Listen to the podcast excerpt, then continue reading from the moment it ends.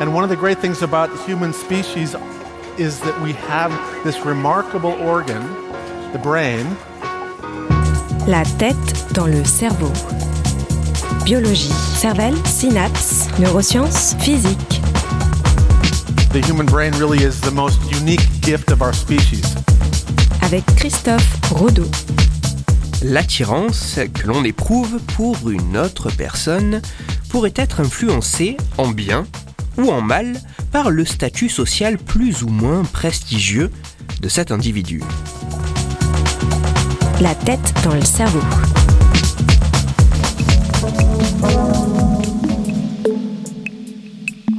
Les mystères du désir entre les personnes ont depuis longtemps fasciné les chercheurs.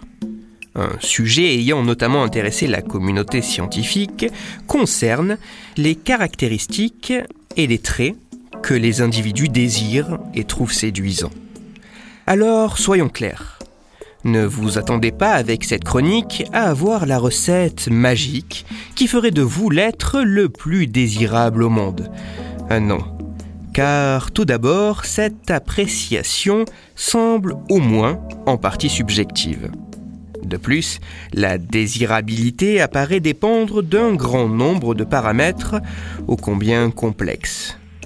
Puis, il faut aussi ajouter que parmi ces nombreux paramètres, certains semblent en moyenne légèrement différents entre les hommes et les femmes, tout du moins lorsqu'ils sont étudiés indépendamment.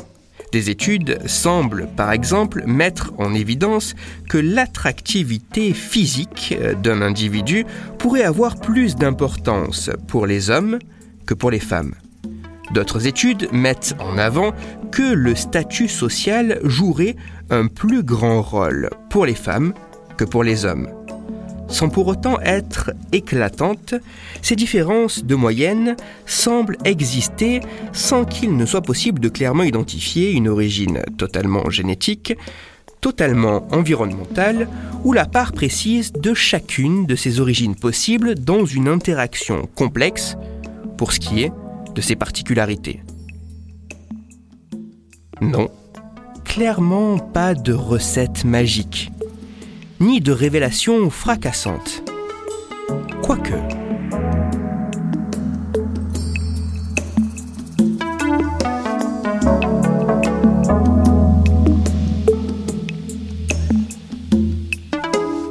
Pour aller plus loin que l'étude de caractéristiques isolées, afin d'essayer d'un peu mieux comprendre comment l'attractivité physique et le statut social pourraient ensemble se magnifier ou au contraire se minorer, des chercheurs de l'Université de Victoria au Canada ont mené une étude assez intéressante. Lors de ces travaux, les chercheurs ont réalisé plusieurs expériences qui ont réuni des centaines de participants chacune. Dans les grandes lignes et de manière synthétique, les scientifiques ont mis en contact, virtuel ou réel, des hommes et des femmes avec d'autres individus pour des interactions directes ou indirectes. Pour l'ensemble des configurations possibles, les individus mis au contact des participants au cours des expériences présentaient deux paramètres contrôlés par les chercheurs. Le premier de ces paramètres se basait sur les caractéristiques physiques de ces individus. Ceux-ci pouvaient soit être jugés comme moyennement attirants, soit être perçus comme très attirants. Le deuxième paramètre, contrôlé par les scientifiques, était le statut social affiché par ces individus. Ils pouvaient avoir un statut social professionnel assez peu élevé, être un subalterne dans une petite société ou au contraire très élevé en étant à la tête d'un grand groupe d'entreprises et gagnant très bien leur vie. Après avoir été mis au contact virtuel ou non d'un de ces profils créés par les chercheurs et interprétés par des acteurs, les participants étaient soumis à une série de questionnaires. Ces questions servaient notamment à évaluer le désir que les volontaires éprouvaient envers les différents profils, moyennement attirants ou très attirants, avec un statut social peu élevé ou très élevé. Grâce au grand nombre de participants, les chercheurs ont pu tester toutes les combinaisons possibles et ainsi présenter des personnes jugées comme moyennement attirantes avec un statut social élevé à certains participants, alors qu'à d'autres participants, ce même type de personnes fictives moyennement attirantes avait un statut social professionnel bien moins élevé. Et de même pour les personnes désignées comme très attirantes. Après analyse de l'ensemble des éléments recueillis au cours des différentes expériences, cette étude laisse apparaître des résultats pour le moins fascinants.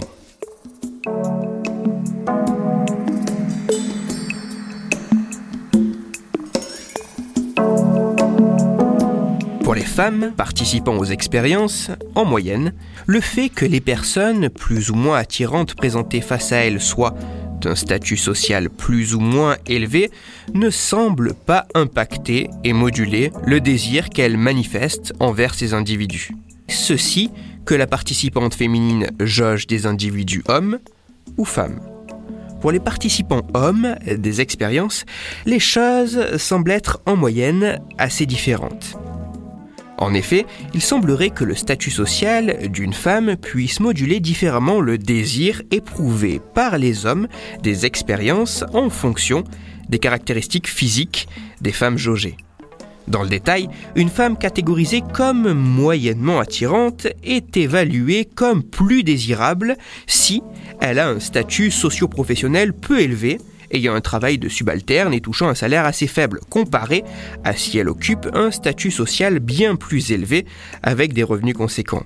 A l'inverse, une femme catégorisée comme très attirante est jaugée comme moins désirable si elle a un statut social peu élevé, alors qu'elle apparaît comme bien plus désirable si elle occupe un statut socio-professionnel plus élevé.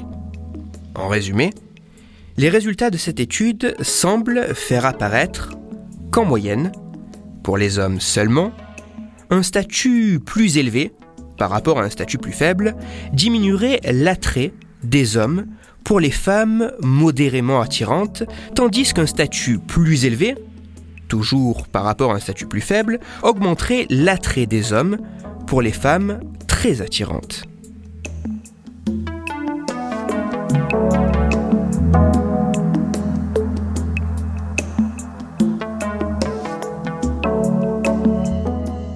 Les résultats de cette étude peuvent apparaître assez intéressants.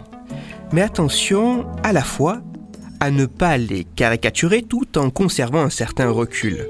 Car il faudra attendre que d'autres chercheurs dans d'autres laboratoires soient à même de reproduire de tels résultats pour juger de leur solidité. Il faudra également élargir l'échantillon des participants pour savoir si ces conclusions peuvent être généralisées à d'autres types d'individus que la masse d'individus blancs, occidentaux, hétérosexuels, suivant des études supérieures qui ont participé à ces expériences bien plus que de donner une recette magique qui permettrait de devenir extrêmement désirable, cette étude scientifique, sans pour autant identifier une origine claire entre un apport biologique et une construction sociale, permet de mettre en évidence qu'être désirable ne serait pas le simple fait d'avoir toutes les bonnes caractéristiques physiques, sociales, intellectuelles. En effet, le désir pourrait naître de la complexe combinaison de ces différentes caractéristiques, car celles-ci pourraient interagir les unes avec les autres pour augmenter ou au contraire diminuer l'attractivité d'un individu. Au final, plus que l'idée légèrement malaisante d'obtenir la formule de l'individu le plus attirant, cette étude met en lumière que lorsque nous jaugeons une autre personne, la beauté physique est loin d'être le seul élément déterminant. Chaque individu est unique, avec un grand nombre de caractéristiques, et c'est cette beauté qui semble désirable. Toutes les références de ma chronique se trouveront sur mon site Cerveau en argot. Il est à noter que dans cette étude, de manière assez regrettable, les volontaires hommes n'aient eu à jauger que des individus femmes. Pour approfondir la chronique d'aujourd'hui, je vous renvoie vers un article disponible gratuitement sur Internet, mais en anglais. Cet article a pour titre Status Boosts Men's Attraction to Beautiful Women Il est écrit par Karen Wu et il est à lire sur le site psychologytoday.com. Parce que cette chronique met en avant des différences entre hommes et femmes, je vous renvoie à deux épisodes de La tête dans le cerveau qui illustrent la difficulté et les limites de comparer des groupes de femmes Dans l'épisode numéro 110, vous découvrirez ou redécouvrirez qu'il semblerait exister des différences cérébrales entre les deux sexes avant même la naissance, et dans l'épisode numéro 113, que l'excitation sexuelle face à du contenu érotique pourrait, au niveau cérébral, être assez similaire entre femmes et hommes. Pour discuter statut social et attractivité physique, ou plus sérieusement afin de discuter science et cerveau, vous pouvez me retrouver sur Twitter, Christophe-Rodo, R-O-D-O, sur la page Facebook de La tête dans le cerveau, et sur mon blog Cerveau en argot. Si vous avez des questions ou des sujets dont vous voudriez que je parle, n'hésitez pas à me le faire savoir directement sur mon compte Twitter, sur la page Facebook ou par mail à l'adresse la tête dans le cerveau gmail.com et j'essaierai d'y répondre dans une future chronique. Toutes mes chroniques, y compris celles-ci, sont disponibles en réécoute sur mon podcast La tête dans le cerveau, à retrouver sur toutes les plateformes, dont SoundCloud, Deezer, Spotify, Google Podcast et iTunes. Christophe Rodeau. La tête dans le cerveau.